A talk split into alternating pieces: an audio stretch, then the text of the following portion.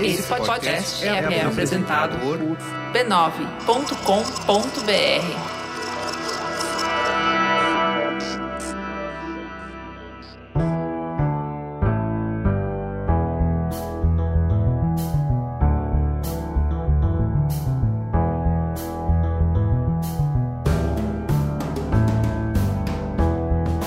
Mamileiros e mamiletes, entrem e fiquem à vontade no nosso espaço de diálogo de peito aberto. Eu sou a Cris Bartz. Eu sou a Juva Lauer e esse é o Mamilos, o podcast que sai do raso articulando conversas onde o debate está interditado. Hoje vamos falar sobre o engajamento de jovens no processo eleitoral brasileiro. Vem com a gente!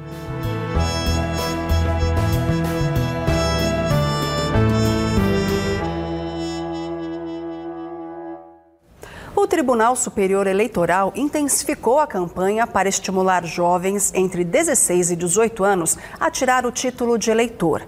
Vários artistas e influenciadores aderiram ao movimento. Segundo o TSE, a adesão dos mais jovens, que já vem caindo nas últimas votações, é a mais baixa em 30 anos.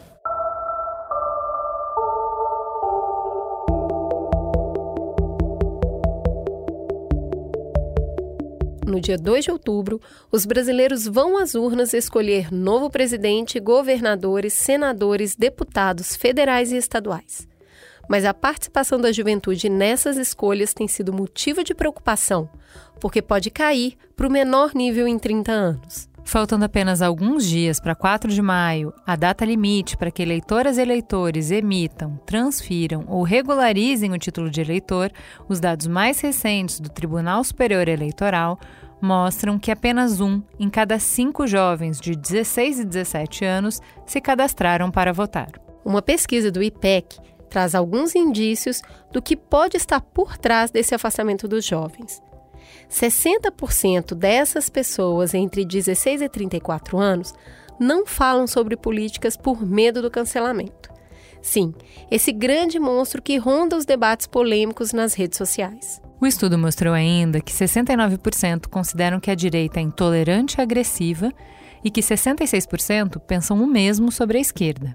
Patrícia Pavanelli, diretora do IPEC, responsável por essa pesquisa, nos explica um pouco mais o, o, afastamento né, do jovem em relação à política, ela perpassa por vários aspectos aí. Então a gente reconheceu na pesquisa que é, o jovem tem medo do debate nas redes sociais, ele tem medo de ser cancelado, ele considera o ambiente é, do debate político, seja nas próprias redes ou é, de modo geral, como um ambiente agressivo, intolerante. Quando a gente avalia, né, pede para que eles atribuam aí um nível de confiança em algumas instituições, nenhuma delas aparecem com mais de 50% de muita confiança. E a gente vê um, um resultado muito preocupante que só 4% confiam muito nos partidos políticos, um em cada 10 confiam muito no Congresso Nacional e na imprensa, e dois em cada 10 no governo federal, no STF e no TSE.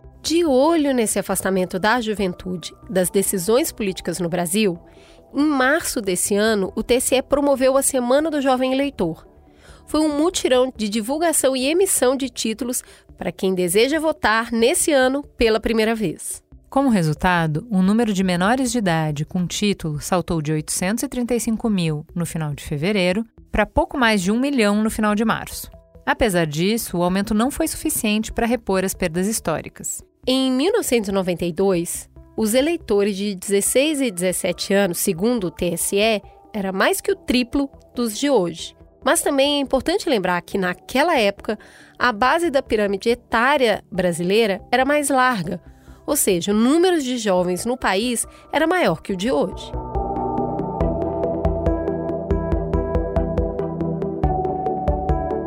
Se votar pela primeira vez já foi motivo de emoção para muitos brasileiros em outros tempos, por que os jovens agora parecem dar as costas para a política tradicional?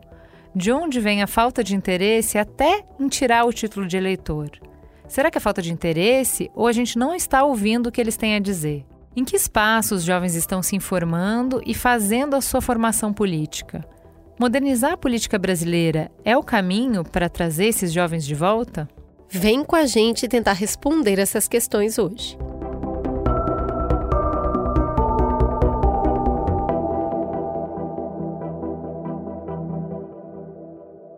Então vamos lá, vamos começar apresentando a mesa. Eu vou começar pelo convidado que eu roubei do podcast Gente, que eu fiquei apaixonada por ele. Marcelo, seja bem-vindo ao Mamilos. Quem é você na fila do pão? Olá, sou Marcelo. Hoje estou diretor de uma ONG sobre clima, raça e território, se chama Instituto AICA. Sou estudante de geografia e sou legal às vezes. eu gosto do pé no chão. É às vezes. Hoje você está num dia legal, Marcelo? Hoje eu estou num dia legal. Hoje estou muito feliz de estar aqui. Ai, que sorte, Adoro, menino. No outro dia que eu gravei com você, você estava num dia muito legal também. Eu tô, eu tô pegando os dias bons. Tá pegando os dias bons, tá ótimo. É, com a gente também, Helena. Helena, seja muito bem-vinda. Quem é você na fila do pão? Oi, gente. Meu nome é Helena Branco, tenho 19 anos. É, sou estudante de Relações Internacionais e Políticas Públicas na Universidade Federal do ABC e eu trabalho com supervisão de programas na Up Brasil. Sou ativista e entusiasta aí da igualdade de gênero, do feminismo, da juventude ocupando esses espaços que a galera não quer muito ver a gente ocupar, mas a gente está lá ocupando mesmo assim. Muito bom, a gente tem aqui pessoas com lugar de fala. E para começar esse tema, eu queria perguntar de quando vocês foram tirar o título de eleitor de vocês. Foi com 16? Foi com 17? Quando é que vocês resolveram tirar? E qual foi o gatilho, o fator motivador de ir lá e tirar o título? Como é que foi a experiência pessoal de cada um de vocês? O meu tá, tá bem fresquinho, faz pouquíssimo tempo que eu tirei o título, inclusive, mais irônico que pareça, eu fui uma pessoa que só tirou o título quando foi obrigada né? E eu tirei com, com 18 anos e eu fui tirar, na época que eu tirei meu título, foi em 2020. E em 2020 foi naquele comecinho da pandemia, né? Então a pandemia começa aqui Aliás, a quarentena começa em São Paulo em torno de abril de 2020, e aí o TSE só consegue fazer a, a ferramenta digital para tirar o título e deixar ela aberta nove dias antes do prazo. Então imaginem, foi tipo assim, TRS todos fechados, nove dias pra gente tirar o título, trocentos milhões de pessoas naquele site horroroso do TSE, nada amigável, e aí travando, e aí eu não consegui tirar meu título. Então, assim, eu fiquei muito triste por conta da ferramenta, e eu imagino que muita, muito jovem em 2020 também é, não tenha tirado o título, e aí, por conta desse problema na, na ferramenta, a tecnologia mais uma vez zombando na nossa cara enfim, eu acho que acabei tirando o título depois me importando mais sobre votar, depois que eu fui me envolvendo no ativismo e depois de 2018, acho que foi verdadeiramente quando eu entendi o poder daquilo ali. Muito bom. E com você, Marcelo? O meu eu já estava muito ansioso para tirar, porque eu sempre, desde muito pequeno, eu sempre gostei muito de política, entender o que está rolando, por que está rolando e o que está acontecendo. E aí, com 14 anos, eu já estava, tipo assim, me envolvendo com os conselhos da cidade, conselho de juventude, se inteirando no que estava rolando.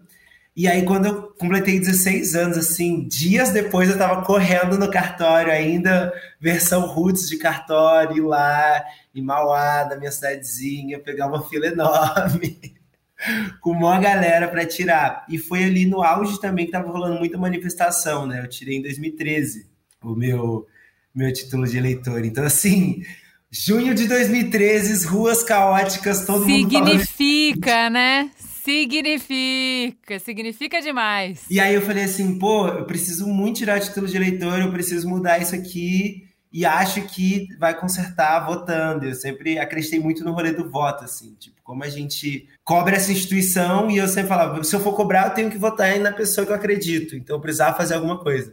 E aí eu, nossa, Acabei de completar 16 anos ali em, em junho de 2013. Já em agosto de 2013 eu completei 16 anos, já tirei o título e já falei quero votar no que vem. No meio daquele caos todo. Então, mas olha só que interessante. A gente tem na mesa esses dois cenários que estão muito presentes hoje, né? Tanto é, esse desejo de ir para as urnas e de, de participar de eleição em função de resultados que impactam diretamente a nossa vida e a gente consegue enxergar onde que estão esses impactos e também essas dificuldades de entrave legal, né? Então, A gente é, é, tem essas pesquisas mostrando que a gente está muito atrás, a gente tem um gap muito grande de inscrição de jovens para entrar no processo eleitoral. E aí a gente está vendo Anitta, Juliette, Zeca Pagodinho, Whindersson Nunes, Luísa Sonsa, um monte de artistas, de celebridade incentivando os jovens a irem lá se inscrever como eleitores, né? Essas campanhas deram super certo. Os números é, de menores de idade com título saltaram de 835 mil no final de fevereiro para 1 milhão no final de março, mas, apesar disso, como foi muito em cima da hora, a gente não conseguiu ainda é, resgatar as perdas históricas. Ainda é um número baixo para o que devia ser, né? E aí a gente foi perguntar para Esther Solano, que é socióloga, professora da Unifesp, e fez uma pesquisa sobre isso. Ela fez uma pesquisa que chama Juventude e Democracia na América Latina. Ela fez 60 entrevistas aprofundadas com grupos de três pessoas entre 16 e 24 anos. Foram entrevistados números iguais de jovens que eram apoiadores da principal liderança de direita ou centro-direita de cada país e da principal liderança de esquerda ou centro-esquerda e de quem não se identifica com as principais opções políticas ou nem sequer votou nas últimas eleições. E aí a gente perguntou para ela por que, que então esses números né, do TSE, por que, que os jovens parecem estar mais alienados da política tradicional, né? De não querem nem é, fazer, tirar o título de eleitor. Acho que para entender por que o jovem está é, apático né, em relação à, política tradicional, devemos falar o seguinte: é, normalmente esse jovem ele defende a democracia, defende o voto, então o jovem que entende a democracia como valor, mas ele está muito desapaixonado na defesa democrática. Ele sente muito desvinculado afetivamente das ordem, da ordem institucional democrática. Por quê? Esse é um jovem que se sente invisível, abandonado por uma ordem democrática, por uma elite política que considera muito envelhecida, que considera também que luta pelo próprio privilégio e que não enxerga o jovem, que não abre canais de comunicação com a juventude. Então, é uma ordem política envelhecida que não tem uma comunicação direta com a juventude, que não enxerga ela e que não se preocupa por ela. O jovem sente-se afastado, invisível, né, para esta ordem política. Então, esse jovem ele prefere se politizar muito mais em torno a causas e fundamentalmente as causas são causa ambiental, causas identitárias, né, que são muito potentes, né, as causas da luta contra a pobreza, desigualdade, do que por partidos políticos tradicionais, né, as siglas partidárias dizem muito pouco a respeito desse jovem que inclusive tem uma percepção de que o partido político, eh, além de estar afastado da realidade concreta dele, está muito também imerso na lógica dos próprios interesses, né, dos benefícios pessoais, então muito na lógica também da corrupção. E, por outro lado, sobre outras estruturas também democráticas, tribunais superiores, né, justiça eleitoral, etc., é a mesma, a mesma questão. Né? Ele sente que são estruturas muito distantes, que não fazem o esforço de se aproximar a ele e que estão capturadas por uma lógica que não é de serviço, digamos, da sociedade, e sim do interesse próprio e pessoal. E aí eu queria saber de vocês, o que, que vocês acham que explicam esses números do TSE? O que, que explica esse distanciamento, esse desinteresse de participar do ápice, né, da festa da democracia, sendo a eleição essa figura? Bom, eu acho que uma primeira coisa também que a gente pode incrementar é a questão da gente ver cada vez mais hostilidade com relação às eleições. Então, eu venho observando isso bastante é, no meu meio, enfim, nós jovens, a gente vê que isso causa muita briga na família, enfim, desde 2018 a gente vê isso muito claro, enfim, galera fazendo meme e tudo mais. Mas aí imagina, você fica durante dois anos com a sua família ali na quarentena, então discutir, uma, discutir política é uma coisa que causa briga. Então, o que, que as pessoas fazem? Não discutem exatamente porque sabem que vão causar briga. É, e aí você imagina, né? Com pai, com mãe, com uma pessoa que tá nessa hierarquia acima do jovem, né? Na, na família, é pior ainda. Então, muitas vezes o jovem, é, para se para se proteger disso, ele acaba né, se afastando disso. Então, para não brigar com a família, para não brigar com os amigos, é, ou nas redes sociais, a gente vê muita, muita violência nas redes sociais com relação a isso.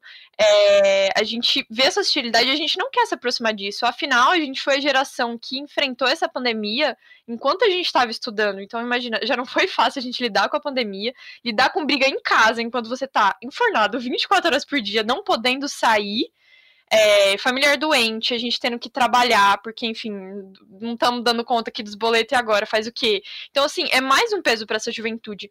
E aí eu sinto que muitas vezes a gente usa a culpa como se ela fosse propulsora do voto. Então vamos colocar todo esse peso em cima dos jovens. É, ah, você não tá tirando o título, levanta essa bunda do sofá, você não tá fazendo nada. E a gente acaba não escutando esse jovem, né? E aí, engajamento cívico vai muito além de você entrar na chave da culpa e simplificar um negócio super complexo com um negócio que você não agrega em nada para a discussão, né? É, e aí a gente exige do jovem, a gente responsabiliza o jovem é, por ele não estar tá inserido na, na política, o quanto a gente acha que ele deveria, sendo que, por exemplo, na maioria, na grande maioria das escolas não se ensina sobre política. Então, como é que a gente quer, como é que a gente espera isso do jovem, se a gente não entende o jovem como um transformador social, né? Inclusive, eu nunca aprendi na escola, eu estudei a maior parte da minha vida em escola pública, é, nunca aprendi sobre a diferença de um senador para um deputado federal, para um deputado estadual. Eu só fui aprender isso quando isso me impactou diretamente por meio do ativismo, que foi o que a Esther disse muito sabiamente aí, que o ativismo humaniza a política pra gente, né? Então eu acho que essa desumanização nos afasta, e a partir do momento que a gente tem que colocar a mão na massa, entender como essas coisas funcionam, é geralmente uma coisa que é de nós por nós, assim, sabe? Porque não é a escola, muitas vezes não são os pais, é que muitas vezes nem os pais aprenderam, enfim, e a gente tem que acabar achando, dando um jeito de entrar nesse, nesse meio, porque o caminho de se aproximar da política é nebuloso. Só Deus sabe como entrar ali, e os jovens muito menos. Pois é, Marcela, achei interessante essa entrada sua, porque a Esther está falando de falta de representatividade, né? De não se ver nessa elite política, porque ela é envelhecida, envelhecida nos valores, envelhecida no que está defendendo, na forma como defende, e no seu caso, menos representada ainda. Mas isso não foi motivo para que você não se visse no momento de voto. Como é que você vê essa dualidade entre não se ver representado, mas entender que essa é a ferramenta a ser utilizada, que é o voto? Eu acho que tem uma coisa também que Hoje a juventude, principalmente falando dessa nova geração que tem se empoderado, entendido seu, sua cor, entendido raça, entendido gênero, e buscando se entender enquanto pessoa, é muito tipo assim, boa parte disso é fazer o próprio corre e formar a sua comunidade. E eu acho que esse, essas junções, essas comunidades, não estão necessariamente ligadas ao que foram os partidos políticos. Então, assim, eu não preciso me conectar necessariamente ao partido político, eu não preciso me conectar necessariamente às eleições, porque a gente, tá jun a gente juntou o nosso coletivo, o nosso bonde, e aqui a gente vai resolver. Então, seja no terceiro setor, em ONG, em grupos específicos, mas eu acho que tem muito essa fuga do lugar do, da representação, até porque é isso. Não tem um espaço para a gente nesse, no, no, no, no, convencional. Né? Então, assim, eu falo, ah, se eu quero falar sobre raça, lá dentro é uma coisa identitária apenas. Se eu quero falar sobre gênero, é uma coisa identitária. E tudo vira identitário, coisas que para a gente são valores. Para nossa geração não é algo mais tipo assim, ah, eu não quero 50% do Congresso de mulheres porque é uma causa identitária. Não, porque é a existência de mulheres. Eu não quero ter um Congresso mais negro apenas porque eu quero ver pessoas pretas lá. Porque é isso. Da mesma forma, tem pessoas de posição contrária à minha, como Ellen Negrão lá, que não me representa. Não representa a minha vivência enquanto pessoa negra. Então, eu quero a gente lá dentro. Só que isso acho que tanto para a esquerda quanto para a direita ainda são coisas apenas de identidade. Ah, deixa os jovens falarem. Ah, então deixa eles lá no canto deles. Enquanto isso, a galera está fazendo o próprio corre político de outras formas. Então, assim, vira uma pressão política porque a gente se faz ser visto, seja por meio digital, seja pela internet, seja pela ocupar a cidade também, a rua. Então, acho que a gente vem refazendo esse lugar. E aí, quando não tem esse lugar, quando surge alguma liderança ali, facilmente a juventude se coloca naquele lugar, porque fala assim, pô, pelo menos uma pessoa, pelo menos uma pessoa ali que me inspira. Pô, se é isso, se a gente tem Vocês vão ter oportunidade de votar agora? Isso tem aquela, aquela mulher trans que me representa? Vamos votar nela, vamos, vamos lá. Ah, se tem oportunidade, vamos fazer isso aqui com a minha comunidade? Vamos. Só que ainda muito pequeno e muito nichado, porque não se tornou prioridade dos partidos. E ainda tem aquela cultura, tipo assim, será que aquela pessoa venceria? Será que, ah, mas adianta, eu vou votar nele, mas quem vai ganhar pelo nosso sistema eleitoral é o cara que sempre esteve lá. Então, para que, que eu vou votar? Deixa quem já está lá e a gente vai fazendo o nosso corre aqui. Então, acho que esse fazer o próprio corre, estar no próprio cotidiano, tentar mudar com as próprias mãos, tem sido uma coisa muito forte ainda para a juventude, né? É, é, acho que você está falando uma coisa muito de. É são eles que fazem as regras e as regras são para que a gente não entre mesmo. Então a gente vai fazendo daqui pelas periferias, né? Pelas bordas. A gente vai fazendo do nosso jeito. Se o nosso jeito não cabe, não encaixa, não pode, a gente não vai mudar o jeito. A gente vai fazer do nosso jeito do lado de fora, né? Quem faz as regras determina quem pode participar da brincadeira. E aí, ou você se submete, que é o que a gente faz por muito tempo, né? Então eu aprendo as regras, eu aprendo vencer uh, pela regra deles ou você fica pelas margens tentando. A Esther é, fala um pouco bem sobre o que a Helena falou, dessa, dessa falta de lugar de se discutir política, de se fazer formação política, né? A gente perguntou sobre isso, né? Por onde que os jovens estão se politizando? Quais são as referências políticas? Vamos ver o que acontece com esse jovem. É o seguinte, é, escola. Esse jovem na escola, ele não consegue se politizar. Por quê? A escola brasileira, a gente sabe que tem um déficit de politização. Então, uma escola que não forma de cidadãos conscientes e críticos. Estruturalmente, é uma escola despolitizante. Agora, o que a gente observa muito nas pesquisas? É um legado brutal do bolsonarismo e da escola sem partido, que é os professores se autossilenciando, se autocensurando dentro da sala de aula. Então, jovens que a gente entrevista dizem nas entrevistas que eles sentem muita falta de ter mais conversa sobre política, mas que os professores eles ficam com medo, amedrontados, de levar processo, de levar de fato uma bronca do diretor da escola, dos pais de alunos, né?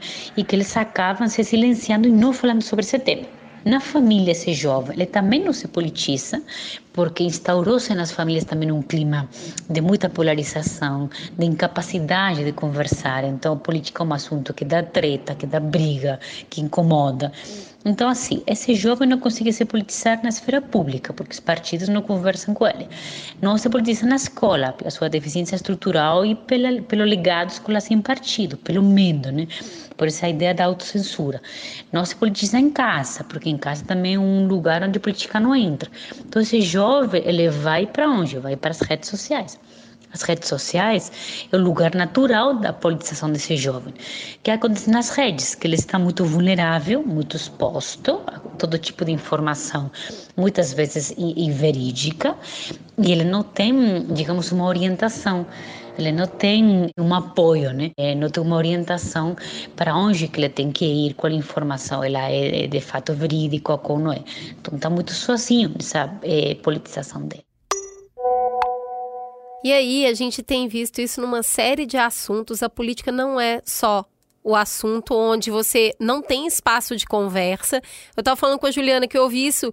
É a mesma coisa para sexo, quando fala para o jovem, que aí não vai conversar em casa, não vai conversar na escola, vai conversar nas redes sociais. Tá aberto a vir todo tipo de informação. E aí eu lembro, quando eu, quando eu ouvi isso é, da Esther falando da escola, eu estudei numa escola de periferia em Belo Horizonte, onde vencer na vida era ser do Grêmio. Sabe, o Grêmio, estar no Grêmio, ser representante de classe era uma estruturação política forte. É, estar no Grêmio era outro nível, entendeu? Era lá em cima. Tá no ser representante de conselho de classe. Quando os professores se reuniam para conversar sobre a didática da sala e você era o civil que acompanhava o que os professores estavam falando, outro nível. E eu tive o privilégio de ter uma professora que falava muito sobre ditadura, porque ela era uma professora de português que ela na época esteve em resistência, ela teve uma trajetória duríssima e ela contava isso. Então, eu tive acesso a, a algumas coisas que eu não sei se existem hoje. E é isso que eu queria perguntar para vocês. Como que é na escola de vocês? Vocês tiveram acesso a, a alguma dessas estruturas que eu estou falando? Teve algum professor que inspirou vocês politicamente? Conseguiu levantar isso? Qual que é a reação de vocês? Ou qual que é o meio escola quando a gente está falando de política? O que, que tem e o que, que falta? Pô, minha escola foi muito engraçado, porque eu sou a geração que boa parte das escolas de periferia lá, lá em São Paulo quase nunca tinha Grêmio, assim. E eu achava muito legal, eu também tinha esse negócio, pô, Grêmio é um bagulho irado, você imagina ser eleito para representar, não sei o quê. E Mauá tinha as fanfarras também, então a galera do Grêmio ia junto com a galera das fanfarras pros, lugares, pros interescolar, e eu achava super massa. Só que a minha escola não tinha, exatamente por causa disso. Então sempre ficava aquela geração, tipo, pô, será que vai se falar da esquerda, mas se vir para cá, mas tal, mas o pai de tal aluno é militar, ele pode vir aqui e contra. Então tinha muito esse medo. E esse medo ia silenciando tudo, porque qualquer assunto que se abria sobre política ou sobre um grêmio ou qualquer possibilidade, quase sempre caía nesse lugar. Eu falava assim, não, tá politizando a escola. E foi, foi uma época dura, né? Ali, a época de que eu estava terminando o ensino médio, 2012, 2011, porque era isso, quase sempre batia nessa tecla e voltava na questão política, voltava na questão de não, não levar nenhum tema político para a sala de aula. E isso fazia a gente sempre estar distante. E eu lembro que eu tinha um professor de sociologia que ele sempre incentivava, falava assim: não, vamos tentar, vamos fazer. Inclusive, meu último feito saindo da escola foi a gente conseguir construir o Grêmio, porque para a gente era muito importante. E aí, e foi algo assim que marcou muito, assim, de pô, agora a gente tem um Grêmio, a gente tá conseguindo conversar, a gente está conseguindo expandir, ter uns debates dentro de sala de aula. Mas ainda assim era muito difícil, né? Porque esse, o Escola Sem Partido, ele, eu acho que ele não deixou só marcas em quem está dentro da sala de aula. Ele faz qualquer espaço se tornar um espaço vulnerável, do professor ficar vulnerável, da galera largar as licenciaturas. Eu comecei a fazer licenciatura de Ciências Sociais, eu lembro que metade da minha sala foi saindo por esse medo. Eu ficava assim, pô, beleza, a gente está estudando Marx aqui.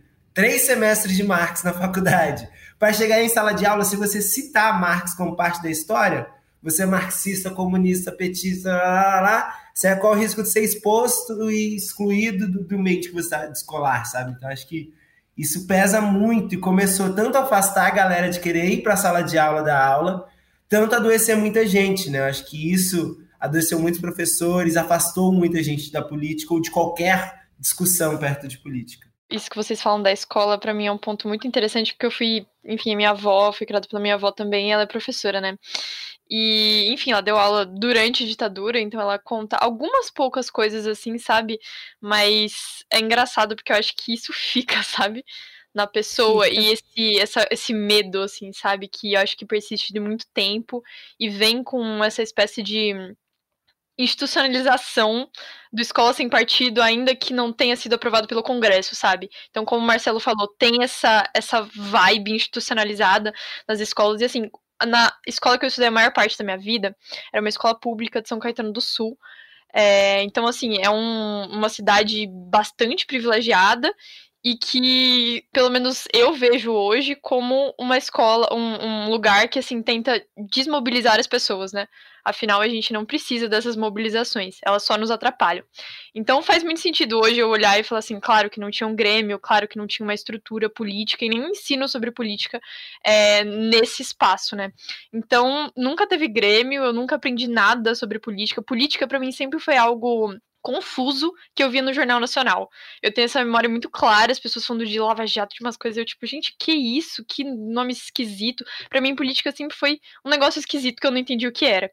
E aí eu fui, eu ganhei bolsa num, num colégio é, particular de São Paulo, de elite, e lá era ainda pior, assim, sabe? Essa vibe de escola sem partido, no sentido de que ele enfim, eu, eu acredito muito que o ambiente escolar ele pode ou potencializar o sujeito ou despotencializar. E eu acho que nesse caso, essa escola que eu estudei no ensino médio inteiro, ele despolitiza e despotencializa o sujeito e a, e a nossa, nossa capacidade de transformação. Então, eu imagino que nesses espaços, assim, em especial, se você só seguir o que a escola propõe, meu Deus, você nunca vai querer pensar em política, porque você vai achar que política é essa coisa nebulosa que não serve para nada e que, enfim. É, afinal, você, né, numa escola de elite, os seus interesses estão sendo atendidos. Então, para que, que você vai se envolver nesse negócio esquisito que é a política? Eu tive uma professora em especial de geografia de Berlândia é, e uma professora de português que a gente conversava bastante sobre isso, desse estar político no mundo, sabe? O quanto é político você falar, enfim, de América Latina, de ser mulher nesse espaço que a gente é. Então, assim, menos de 1% dos meus professores foram mulheres ao longo do meu ensino médio. Isso para mim era bizarro, assim, sabe? Porque no ensino fundamental todas as minhas professoras eram mulheres. Então, assim, eu pensava, gente, o que, que é isso, sabe? O que, que isso significa? E ao mesmo tempo não se fala sobre política, não se fala sobre, enfim, tem uma lei que diz, ah, história indígena, história afro-brasileira, mas quem tá vendo, sabe? Quem tá regulando isso? Eu acho que foi a partir nesses mecanismos de resistência, nessa a gente tinha enfim, eu não vou citar o nome aqui da, da atividade extracurricular, mas que era um momento em que a gente, sen, a gente sentava para debater as coisas que faltavam, sabe? Que a gente sentia falta. E você não sabe muito de onde está vindo. Você diz, gente, eu não, eu não, como menina, enfim, eu não me vejo representada, eu vejo comentários machistas todos os dias na aula, mas quem tá aí pra fazer alguma coisa, sabe? E aí tem essas professoras muito corajosas, é, porque a gente tá muito fácil, né? Elas estão à custa de uma demissão muito fácil aí, é, de apresentar qualquer posicionamento. Então a gente achava esses espaços de resistência. Então acho que a gente consegue construir, né, de maneira intergeracional aí, esses espaços, esses pequenos espaços é, valiosos de resistência que, que vão nos potencializar e vão falar assim, ó, você não tá sozinha, vai lá. Então isso, isso foi muito. Então, mas sabe, sabe o que, é engraçado? Que você fala isso, assim, é, qualquer um de nós, as coisas nascem de um incômodo, né? Você tem um incômodo, você, você fala, tem alguma coisa que não tá bom, porque o que vai mover a gente politicamente é o conflito, é o, é, é o problema, é o que, que a gente precisa construir junto, ou o que a gente precisa resolver, ou o que, que a gente está disputando, né? E aí, você tem alguma coisa que você acha que não tá do jeito que deveria estar, você vai procurar outra pessoa para checar. É assim mesmo? Era para ser assim? Tem alguma coisa que a gente possa fazer sobre isso? Se o debate está interditado, se não pode falar na escola, se não pode falar com os amigos, se não pode falar em casa, como que a gente articula politicamente e aí eu tô falando assim, isso é ruim para todo mundo, para toda a sociedade. Só que esse peso para quem está formando politicamente, para quem está fazendo os primeiros passos, para quem está ensaiando, eu acho que isso é muito silenciador, né? Porque daí você nem vai tentar, é o que você falou do despotencializar. Aí eu falo, bom, não é para mim, não, não vou me envolver com isso. Tem tanta coisa que o jovem tem que resolver. Tem que dar conta de profissão, tem que estar tá descobrindo sexo, amor, relacionamento, família.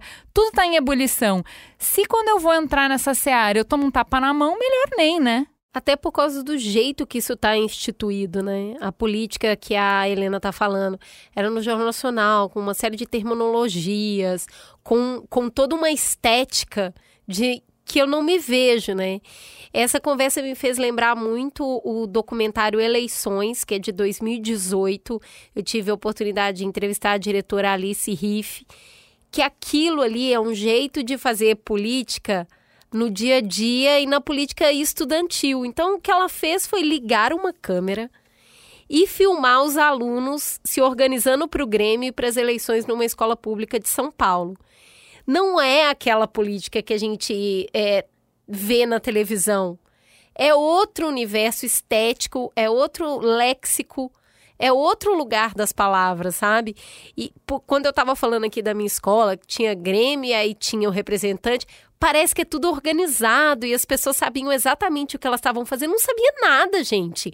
Era uma bagunça, entendeu? Igual eu vi em eleições. Esse documentário é muito isso. Tem um grupo de alunos que tenta. É, é, eles, eles fazem. Aí eles têm mais dinheiro, eles fazem mais cartazes. Aí tem um grupo que é só de meninas e elas são muito atacadas. Então tem um, um universo ali que é um, um micro-universo da sociedade, mas é dentro da estética e da linguagem que pertence ao jovem. Então a gente vê que acontece esse movimento em alguns lugares que não, que não necessariamente são essas políticas partidárias representativas. Então a gente foi perguntar isso para Esther, qual que é a principal forma de engajamento dos jovens? O que, que tem feito eles se engajarem? Esse jovem ele se engaja muito mais por causas eh, do que por siglas partidárias ou ideológicas, causas principalmente né, ambiental, identitárias, luta contra a pobreza desigualdade. Ele se engaja também bastante mais pelas pautas que ele enxerga que tem um, um vínculo com a realidade concreta dele. Então, evidentemente, um jovem preocupado né, pelo seu presente, pelo seu futuro imediato. Então, ele também se engaja muito mais por pautas que estão vinculadas à sua realidade concreta. É, e ele é um jovem que sente-se muito mais à vontade em pautas que ele enxerga que estão longe dos partidos do que pelas pautas que ele considera, digamos, cooptadas pelo partido. O partido político contamina um pouco né, as causas para esse jovem. Né? E muito ele se politiza online também. Então, o que a gente denomina um jovem despolitizado na verdade, não é exatamente assim. Por quê? Porque para esse jovem, o fato dele, por exemplo, compartilhar informação, compartilhar é, é, um evento, né, uma mobilização no, no, Instagram, no Twitter, no TikTok, né, um like, um dislike, né, um compartilhamento, também é uma forma de politização. Então, um jovem que se socializa muito online, absorve muito a política online e se mobiliza muito por essa política. Problema disso, evidentemente que a, é, o mundo online ele democratiza, ele abre oportunidades eh, para todos, então nós estamos de fato em um ambiente mais horizontal, de maiores possibilidades, mas por outro lado, como esse jovem absorve a política pelas redes no mundo online? Qual é o problema? Ele absorve a política sempre, é, a política do, do, conflito, a política da guerra, a política da violência. É, ele sempre absorve a política também pela filtro da opinião alheia. Então, esse jovem não vai ler exatamente a notícia de, do dia, ele vai ler a opinião que o influencer teve sobre a notícia, a opinião que o colega ou amigo postou sobre a notícia, a treta que deu, eh, a polêmica que deu. Então, um jovem que consome muita polêmica, que consome muita treta política, filtrada pela informação, pela, pela opinião alheia, filtrada muitas vezes pela desinformação, pela fake news, mas que tem pouco conhecimento é, da rotina do cotidiano, digamos, burocrático, mais enfadonho, né? É, não tão legal, não tão polêmico do dia a dia do cotidiano da política porque essa, esse tipo de informação é, que é mais chata, digamos, né, não é tão consumível dentro do mundo das redes sociais. Como que é a dieta de informação política de vocês hoje? O que, que condiz com o que está sendo dito aqui? E como que vocês se relacionam com os colegas que consomem política dessa maneira? Não, é, é isso. Acho que o, o, as redes sociais hoje elas são esse grande lugar tanto de aprendizados. Então, até eu tenho muita coisa que eu aprendi buscando, lendo ali. Você está no feed, aí você descobre um assunto, aí você vai buscar, você vai entender. Tanto, eu acho que um risco agora é a quantidade de desinformação, né? Porque da mesma forma que a gente tem uma cultura positiva de vários artistas, influencers trazerem o debate para politizar o debate, da mesma forma a gente tem uma rede distribuindo muita coisa despolitizada. Então, tipo assim, meus amigos desde a época da escola, às vezes falam assim: Olha, Marcelo, aquilo que você publicou é mentira, vê esse texto. E chega tipo um post de um perfil de um tenente coronel de não sei onde, de uma cidadezinha, destrinchando de forma completamente errada sobre o tema, mas um texto muito mais acessível que muitas coisas que hoje a gente vê a nossa galera falando. Então, assim, o cara fala assim: ah, na verdade é mentira, é, não aconteceu escravidão no Brasil porque escravidão é uma coisa que aconteceu rápido e os escravos fugiram. E aí você vai falar assim, não, porque tem um processo histórico, e a cara, ah, não, já, ele já me falou lá a informação e é essa. Porque é mais simples, a forma de comunicar é mais simples, a forma de trazer é mais simples, e isso desinforma muito.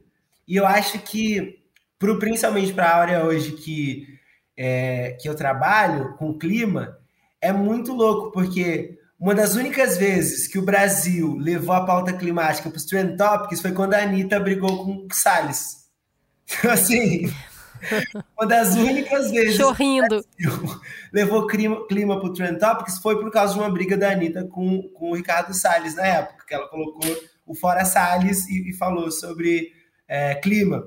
Então, isso levou um debate, fez a galera pesquisar. Tem até uma matéria do, do Youth Climate Leaders falando sobre isso, né? Fala assim: pô, a galera foi entender o que, que era COP, o que, que era mudança climática, porque a Anitta brigou com o Salles por causa disso.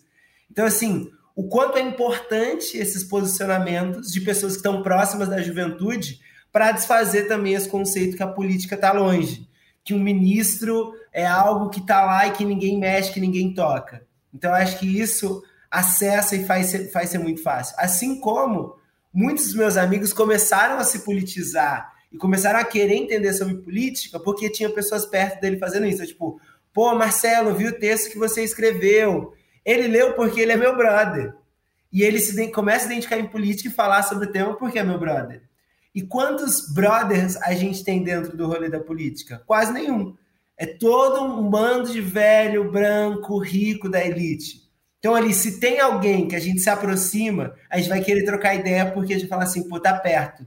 Se mantém a mesma estética, se o partido não aceita, se, como a gente estava falando, né, se a regra do jogo ainda é a mesma, quando chega na rede social vai ser muito mais interessante ler um post que é totalmente desinformação, mas que dialoga comigo, que senta para trocar ideia de igual, do que um post que, tipo assim, já é feito para não acessar, já é feito para eu não conseguir sequer ler já é feito com um monte de terminologia específica e fica naquele mesmo lugar que a gente não se sente parte, não, se, não quer, nem quer às vezes.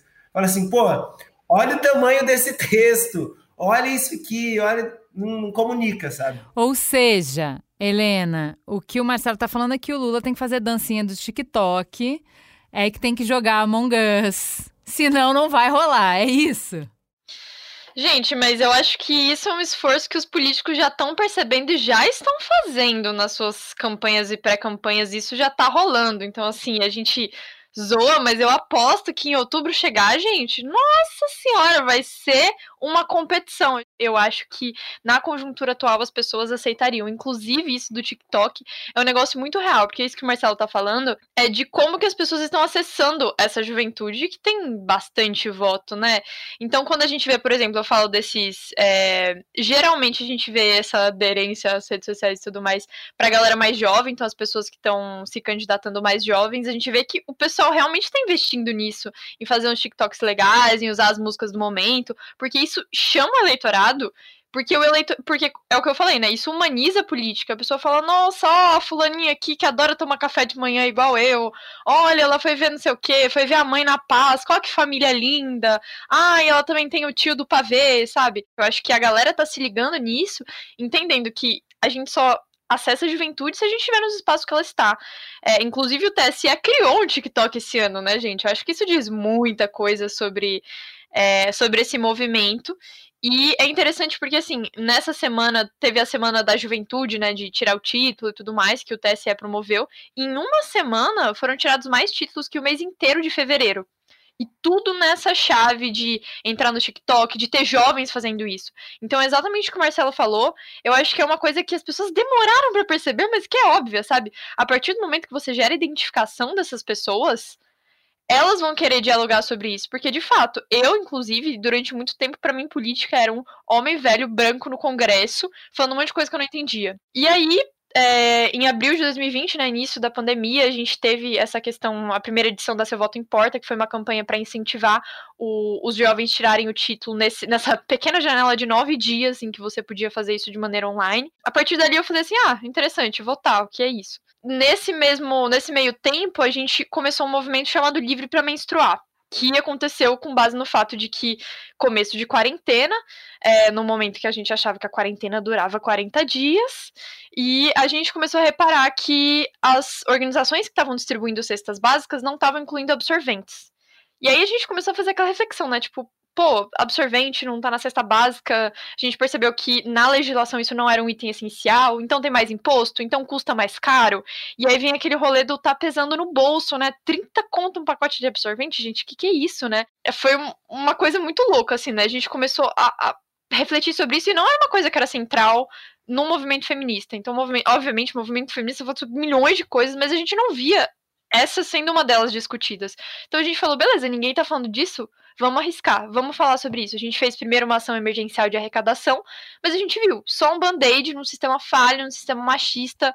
Bora meter o louco. Porque isso que eu amo das meninas do Girl Up. O Girl Up é uma organização que treina, inspira e conecta meninas pela igualdade de gênero. Então a gente falou assim: não, vamos meter o louco aqui nessa legislação. A legislação que tá errada, então vamos mexer nisso. A gente sabia o que a gente estava fazendo, parênteses aqui nenhuma ideia. A gente não sabia, enfim, o que, eram legislações, políticas públicas, como a gente fazia isso. A gente fez o quê? E eu acho que isso é uma coisa muito importante. A gente é, viu na figura de um político jovem uma pessoa que estaria aberta a nos ajudar.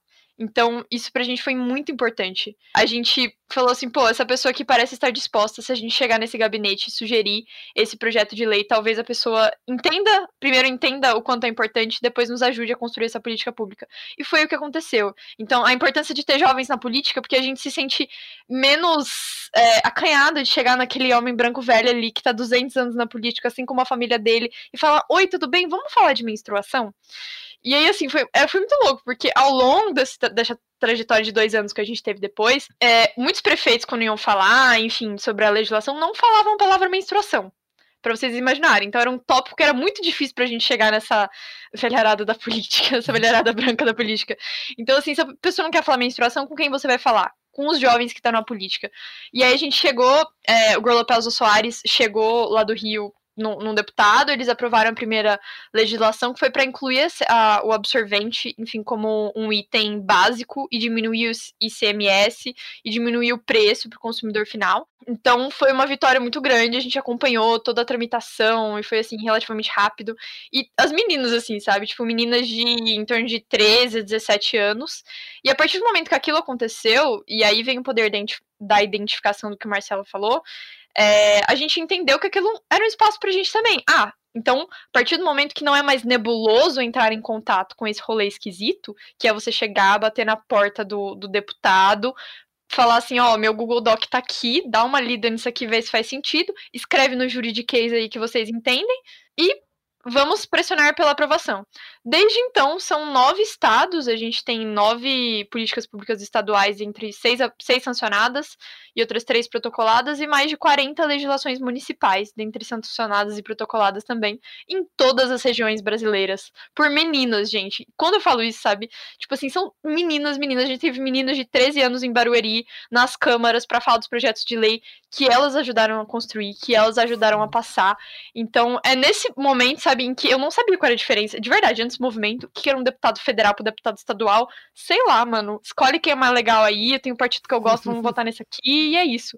Depois disso, eu acompanho isso, sabe? E o que era chato, eu passei a ter interesse, porque para eu passar uma política pública, eu preciso entender isso, sabe? Se eu quero ver as meninas, por exemplo, no veto presidencial que teve, se eu quero ver esses 6 milhões de mulheres quase em situação de vulnerabilidade recebendo produtos menstruais, eu preciso saber como funciona para derrubar esse veto do Bolsonaro.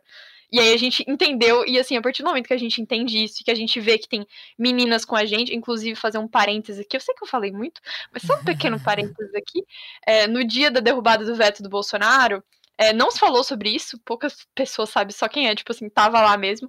Mas a gente fez uma coisa que, tipo assim, nem liderança de partido tava conseguindo, que era entrar no plenário da Câmara é, para assistir a votação. Então todo mundo falou: é impossível, vocês não vão entrar, nem liderança de partido consegue, não sei o quê. Enfim, a gente deu o nosso jeito, é, porque a gente já participou de toda a mobilização durante cinco meses demos o nosso jeito, estávamos lá, subimos na mesa diretora do plenário da Câmara dos Deputados durante a apreciação do veto e a gente viu esse veto cair de lá.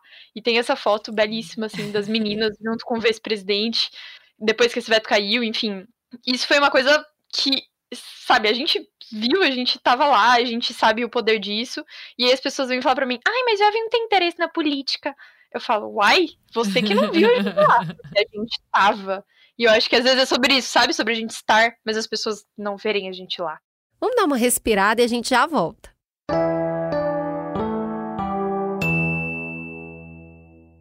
Para que o Mamilo seja produzido e oferecido gratuitamente para você, vinculamos mensagens publicitárias em nossos conteúdos. Valorizem marcas que valorizam o diálogo.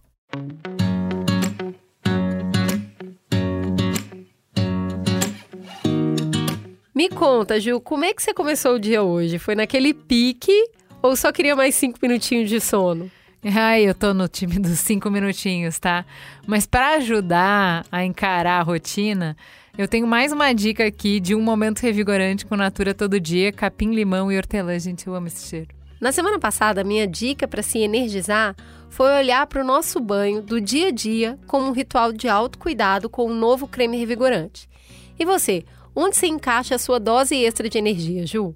Olha, minha dica é esticar o corpo, para mim tem ajudado muito. Eu preciso desse alongamento, eu gosto, tenho colocado no meu Instagram de dar muitas caminhadas pela cidade para melhorar meu dia, para começar o dia com mais energia. Eu me concentro ainda mais com música e com um cheirinho gostoso do Body Splash todo dia, capim limão e hortelã. Nossa, esses detalhes podem mudar tudo para mim. Sem contar que a fragrância cítrica me ajuda a despertar o corpo e dar aquela dose extra de energia mesmo. Já me ajuda a me sentir mais pronta para encarar o dia. É isso. Esses momentos de autocuidado são essenciais para o nosso bem-estar e para a saúde. Com a Natura Todo Dia, capim, limão e hortelã, você traz a sua energia de volta. Acesse o site da Natura para conhecer todos os produtos da nova linha e bora ficar energizada todo dia.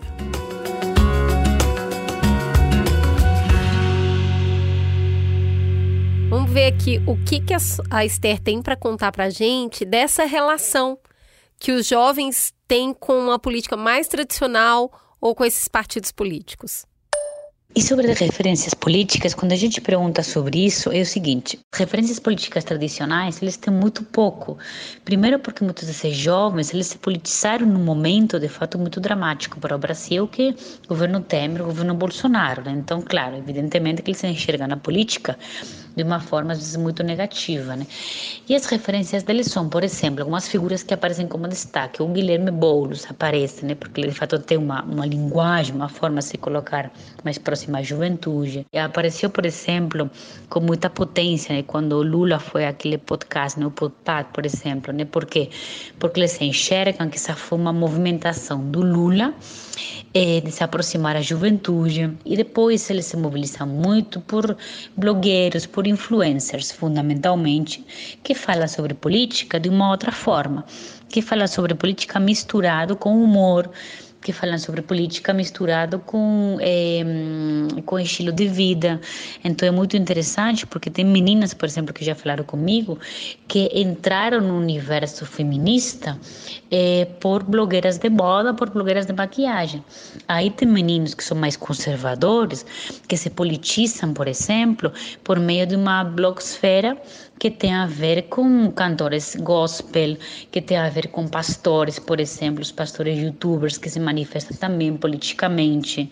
Ou tem outros, por exemplo, que aprendem sobre política nas redes de todo um universo que é online, que é o universo dos coaches, é o universo do aprendizado eh, financeiro, meritocrático, do empreendedor, etc. Então, a forma de politização de ser jovem passa muito também pelo consumo de outro tipo de informações. É, é, uma, é um consumo muito mais heterogêneo, de informações, onde a política ela pode aparecer junto com o humor, com o esporte, com a música, com a religião, etc.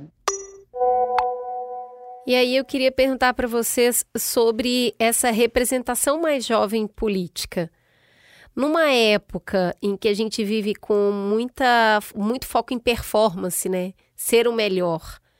E com muito medo do cancelamento, que é fazer e não ser exatamente aquilo que deveria ter feito, como que jovens podem se interessar por saírem candidatos, por serem candidatos, principalmente as mulheres? Então, é um ambiente muito hostil. E quando a gente coloca quem ainda está se formando, né? Porque eu vou te falar, não é fácil para ninguém, né? Vamos falar, aquilo ali não, não tem ninguém que dê conta. E quando a Helena fala assim, ah, ele está falando um monte de coisa que eu não entendo. Não é um assunto para jovem. Porque tem um monte de adulto, um monte de gente hiperescolarizada que também não está entendendo, porque é falado para não ser entendido. Não é só por jovem, é por qualquer cidadão que não está diretamente envolvido naquele métier ali. Mas é esse lugar do jovem candidato. Vocês falaram assim, ah, porque eu vi ali tinha uma inspiração. As inspirações jovens hoje na política, como que vocês enxergam e como que a gente como que a gente poderia atrair mais jovens para um lugar partidário, político partidário? Olha, eu tenho uma curiosidade aqui para contar. Vou sair candidato? Não. Meu voto é seu.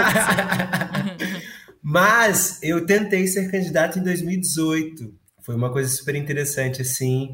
Eu tinha acabado de completar 20 aninhos. E, e aí eu falei assim, pô, eu acho que eu poderia sair candidato, né? Eu acho que. Por quê? A gente estava muito envolvido.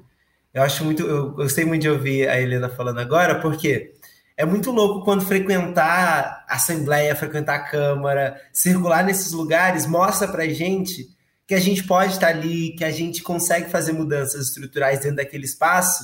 A questão é que realmente eles sabem disso e vão cada vez mais bloquear para que a gente não consiga estar nesse espaço. Então, assim, a juventude está ali a todo vapor tentando fazer. Em 2015, é, eu participei do processo de ocupação das escolas aqui em São Paulo. E aí a gente ocupou as escolas para conseguir vencer o Alckmin lá da questão da merenda e várias coisas que rolaram em São Paulo.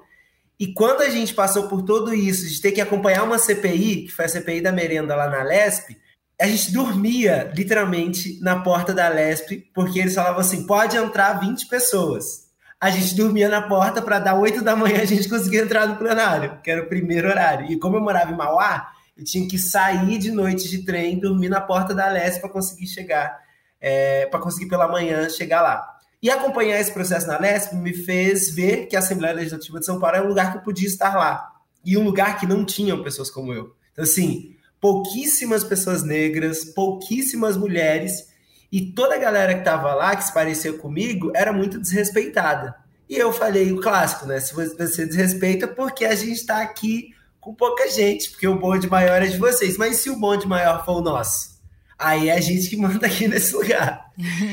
e aí eu falei assim, pô, vou me candidatar. Mas é isso, quando você vai para esse lugar, tem muitas questões. Então, a burocracia do partido, a burocracia do fundo eleitoral, que ainda vai para as mesmas pessoas mais velhas dos partidos, que tem lá suas milhares e centenas de alianças. Então, isso é muito importante.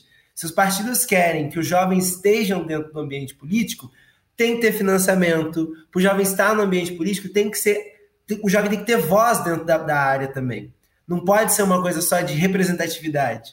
Porque, como eles tratam nossas pautas como identitárias apenas, ou como pautas que não são absolutas e que não são para a sociedade, mas são para nós, eles querem que a gente esteja nesse cantinho ali. Então, ah, a gente vai colocar você na cota tal, a gente vai colocar você aqui. Ou como tem acontecido, né? depois se tornou obrigatório ter uma cota específica de mulheres nos partidos, colocando pessoas só para estar tá lá com o nome na legenda, mas sem ouvir essas pessoas. E isso é um reflexo não só de um crime eleitoral que alguns partidos fazem, mas da sociedade, que querem colocar a gente nesse espacinho e falar assim: ah, deixa o jovem lá, bota um jovem bonitinho aí para falar que a gente tem jovem, bota uma mulher aqui, bota um preto e acabou. E não é sobre isso. A gente tem pautas que são para toda a sociedade e que vão fazer bem para todo mundo. Quando eu estou falando sobre clima, eu estou falando do mesmo planeta que eu moro com todo mundo, e que se ele acabar, acabou todo mundo. Quando a gente está falando sobre raça, a gente está falando de um sistema de desigualdade que mantém nossas cidades ainda estruturadas em desigualdade por causa que nosso povo foi escravizado. Quando a gente resolve a vida da população preta, a gente resolve a vida de toda a sociedade. Quando a gente resolve as questões de gênero, a gente resolve a vida de toda a sociedade.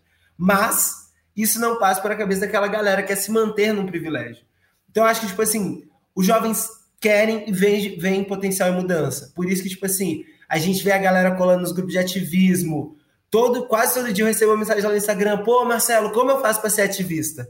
Então, assim, de jovem, você vai olhar o perfil, você vai falar, ah, despolitizado. Mas ele tá falando assim: eu quero ser ativista, eu, quero, eu acredito nisso, eu tenho causa, eu acredito, eu tô buscando, isso aqui para mim é super interessante, eu acho uma merda esse governo que a gente tá vivendo, eu acho que tem que mudar alguma coisa. Só que esses caminhos, eles só são construídos, só podem ser construídos se for de igual para igual. Se alguém quiser chegar e repetir o método lá de cima, de olhar e falar assim: ó, oh, querido, você vai ter que seguir as minhas regras, vai ter que falar vá botar um terno, não sei o quê, e falar, sou um político. Não, político pode ter essa cara, sabe? Político pode ter essa voz, político pode viver. E eu acho que isso foi algo que a direita usou muito. Então, assim, parte dessa disseminação de fake news tá dentro dos rolês dos gamers também. Então, tipo, é live que o cara tá falando, ah, mas não sei o quê, não, não, não, não, não. Quando vê o moleque tá assim, pô, é isso, tem que comprar uma arma porque eu tava lá na live assistindo e os caras estavam falando isso. Quem tá ocupando esse espaço? Da mesma forma lá no YouTube, a gente tá falando de dancinha, mas de verdade a campanha do Bolsonaro foi marcada pela dancinha lá do Fora Dilma, Fora Lula, Fora PT. A gente tá falando de TikTok agora, mas a dancinha foi, foi um dos principais coisas da campanha do cara. A galera reunia na praça para fazer flash mob de dancinha. Pá. Então, assim, se a gente não atualizar, se a gente que luta por uma democracia não transformar a democracia tão recente, tão jovem, tão curta que a gente vive, ainda com seus milhares de embrolhos aí no meio do processo, se a gente não transformar isso em algo que tem essa juventude também, que tem essa galera que nasceu pós-ditadura no Brasil, essa galera que nasceu também buscando essas resistências no cotidiano, essa galera preta de quebrada que está fazendo uns bagulho incrível para dentro do lugar, a gente vai continuar na mesma estética. E a galera fala assim: ah, eu não vou ser candidato para chegar lá e disputar com uma pessoa que tem anos e anos de privilégio, vai chegar lá, botar grana e falar assim: pronto, sou candidato. Aí você vai falar o quê? Então, assim, tem que ter por parte da legislação, por parte da política pública e por parte também da gente quanto mobilização social. Falar assim, pô, massa, cara, seus 50 mandatos aí, mas agora é a hora de você formar outra pessoa. É a mesma coisa, tipo assim, Lula, se você ouvir isso aqui, hein? tem que formar outras pessoas. Eu não quero ver para sempre ter que votar no Lula Salvador que vai voltar em algum momento. Eu não quero ter que ter sempre um candidato que eu vou ter que voltar e falar assim, pô, vou lá votar naquela pessoa de novo porque ele é bom. Não, eu sei que ele é bom e eu quero ter outras várias pessoas formadas. Eu quero ter uma política que coloque essa galera para dentro para a gente não ter que ficar refém de um ou de outro, mas a gente viver de verdade uma democracia. Personalista, né? Personalista. Exato. Eu, ó, eu sei que essa pergunta é de um milhão de dólares, mas assim, gente, tamo com pressa, porque eu acho que a Helena trouxe na primeira fala dela do título de eleitor, né? Bom, depois da eleição de 2018, então assim, a gente sabe muito bem todas as críticas que a gente tem à organização democrática, ao nosso jogo democrático, fundo partidário, como que os partidos, eles não são democráticos, né, nas escolhas que eles vão fazer, tá, tá tudo certo. Mas agora o jogo é jogado, né? Bola rolando, a gente tem uma eleição agora em outubro. E uma eleição que tem muito em jogo, não tudo em jogo. Eu gosto muito do Rafael Poço quando ele fala sobre isso, né? Pô, a gente também acha que eleição resolve tudo e, e tem muita coisa que acontece fora da eleição, como o exemplo que a Helena deu das meninas derrubando o voto do, veto do Bolsonaro. Mas tem muita coisa em jogo na eleição. O que, que a gente faz para mudar o jogo agora, para trazer os jovens para discussão política e para enriquecer a discussão política com a opinião, com a visão, com a perspectiva dos jovens.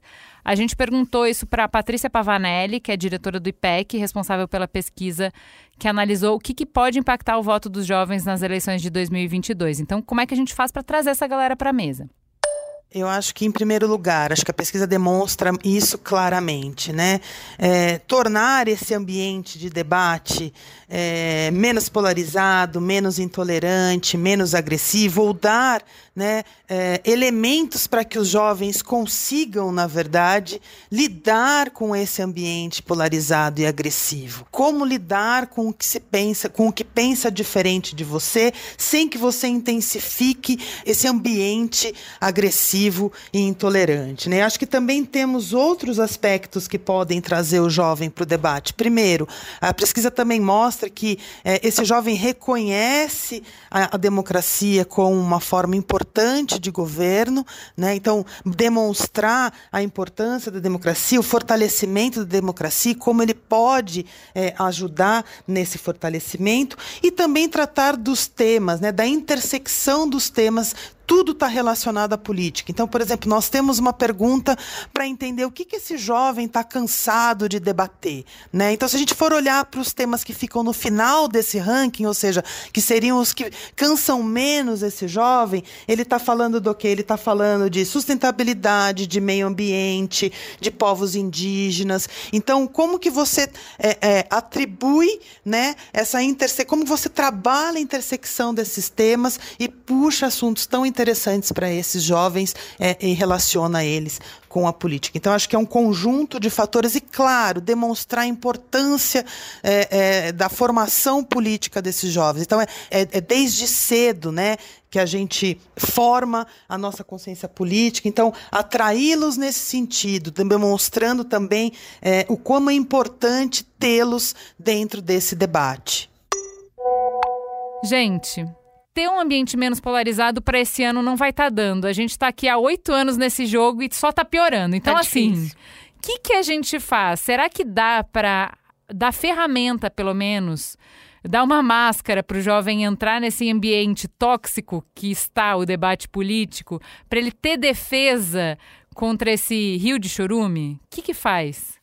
Olha, dá sim e a gente já tá fazendo, né? Como você mesmo falou no começo do podcast, a gente conseguiu fazer algo histórico. Primeiro, o histórico, porque foi o menor número de jovens que ia participar das eleições desde a redemocratização, e depois o maior subida em números histórica que a gente teve.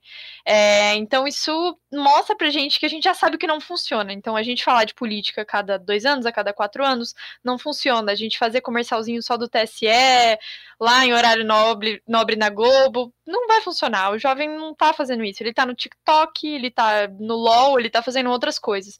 Então a gente já sabe que não funciona.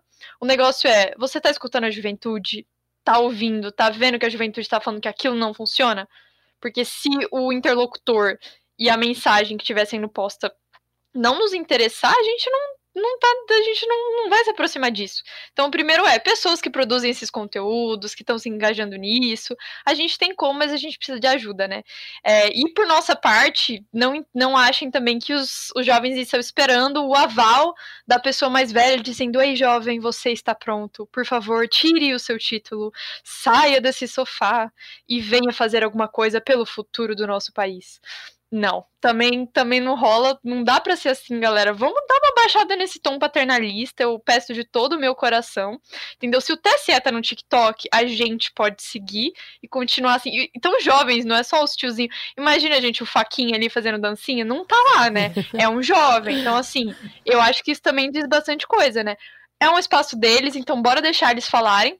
E é uma coisa que a gente está fazendo, por exemplo, com o Girl Up, a gente criou um movimento, que é o, a hashtag Seu Voto Importa, que parte da gente pra gente.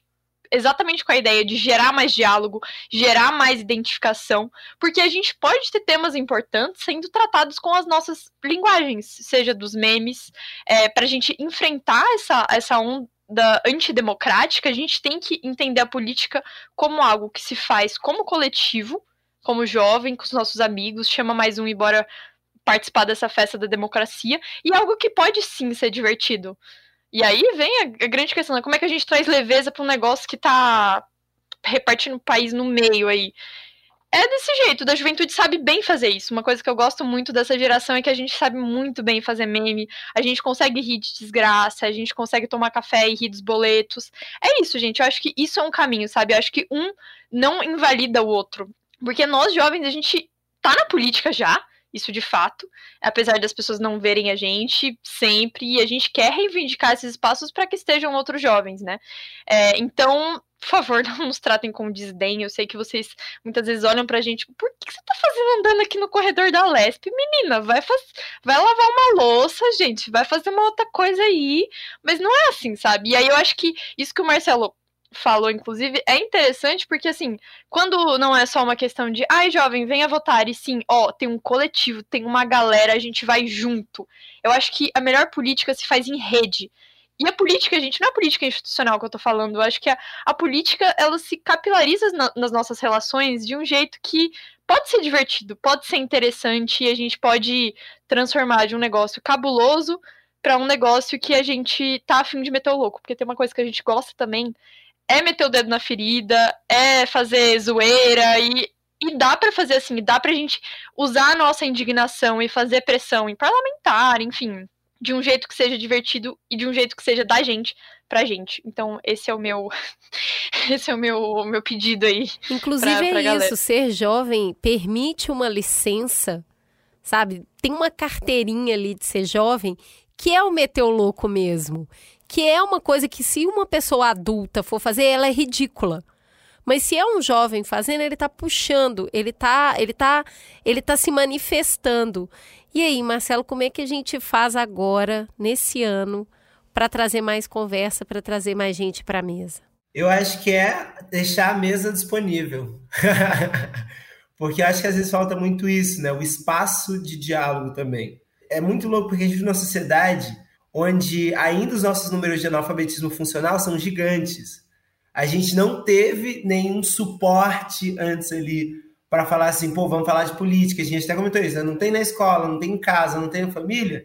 Então, assim, isso exige também um lugar de sentar, trocar ideia, ter paciência, etc. E não na hora do segundo turno ali correndo, batendo mesinha na rua.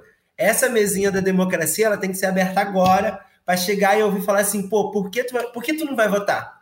Quero saber por que tu não vai. Depois a gente conversa. Tem uma coisa que eu aprendi que se tornou marca da minha vida, assim, com o Frei Beto, que ele falou ele fala assim, não tem como você querer discursar para alguém que você não ouviu, falar 10 minutos para alguém que você não ouviu no mínimo uma hora. Então, assim, a pessoa tem um monte de coisa ali dentro dela, ela quer falar, ela quer desabafar, e é em casa, e talvez ela não vai votar porque brigou com o pai, com a mãe, porque opinou, porque na escola alguém silenciou. Então, a gente sabe que são vários traumas acumulados, principalmente numa democracia tão recente como a nossa. É o avô militar que fica, não, porque na época da ditadura, não, não, não. é o tiozão do pavê que tá lá falando, não, mas você viu como melhorou no governo Bolsonaro, perdendo carro, vendendo, não tem dinheiro para nada. É, é várias discussões. E literalmente o que o jovem quer é um minuto de paz.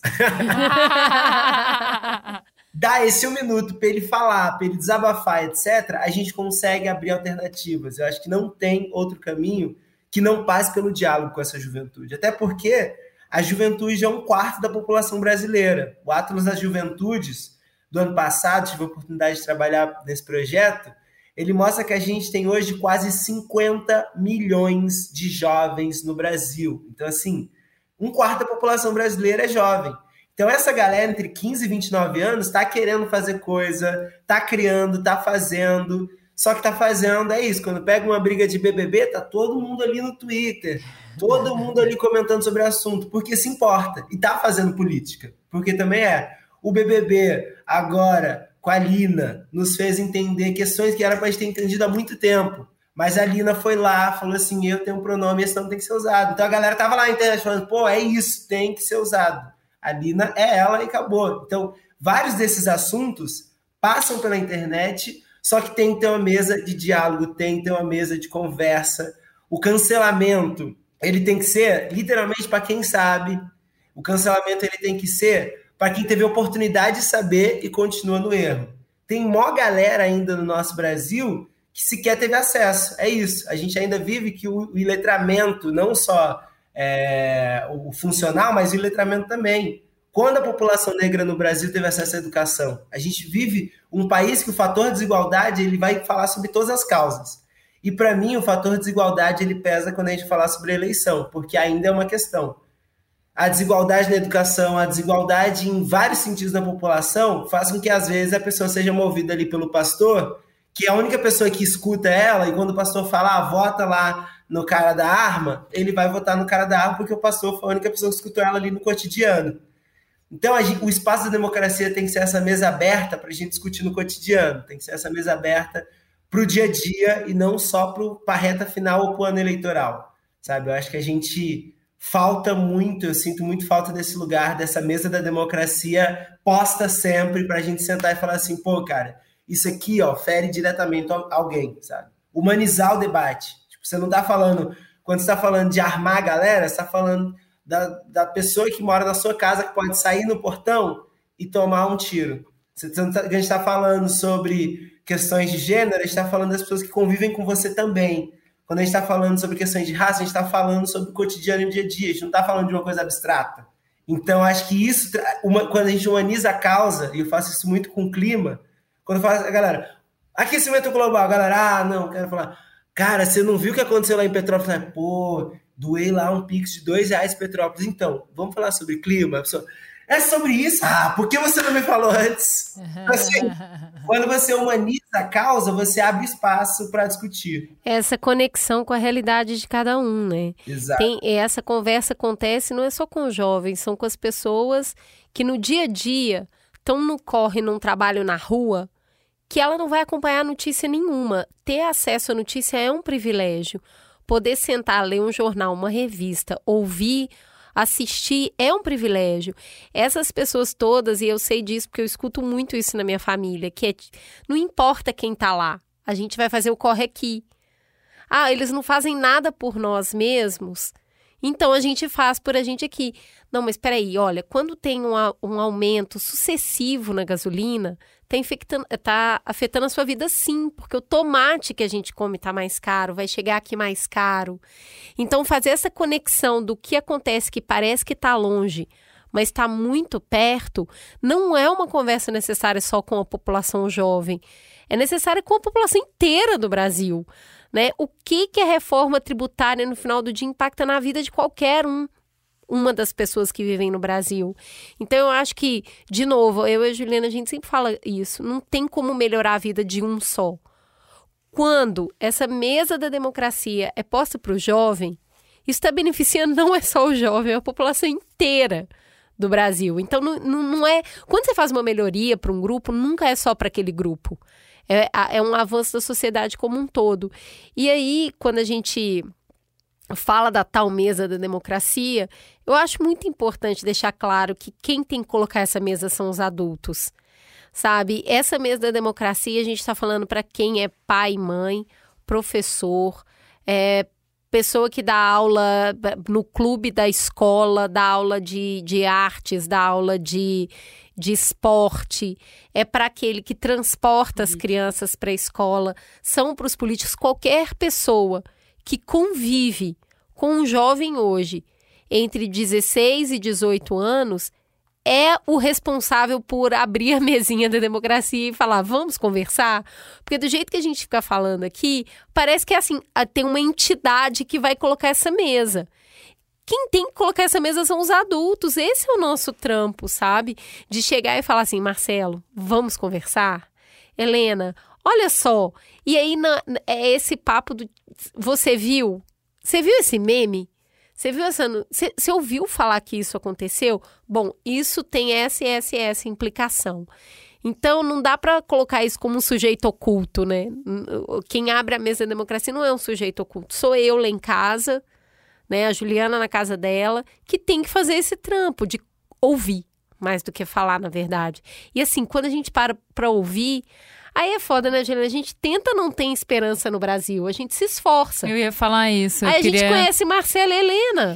Queria agradecer vocês, o, o, programa que eu gravei com o Marcelo já foi super legal, porque toda vez que a gente fala de questão climática é para cortar os pulsos, e o programa que a gente fez está muito diferente disso, né, Marcelo? E queria agradecer vocês por hoje renovarem a minha fé, a minha esperança no futuro. Porque é isso. É, não tem como o Brasil não dar certo com gente assim, gente. Eu um tento. país que produz gente assim, como que não vai dar certo? Eu tento não ter esperança no país. Toda semana eu conheço alguém fazendo uma coisa incrível e essa semana foram vocês dois.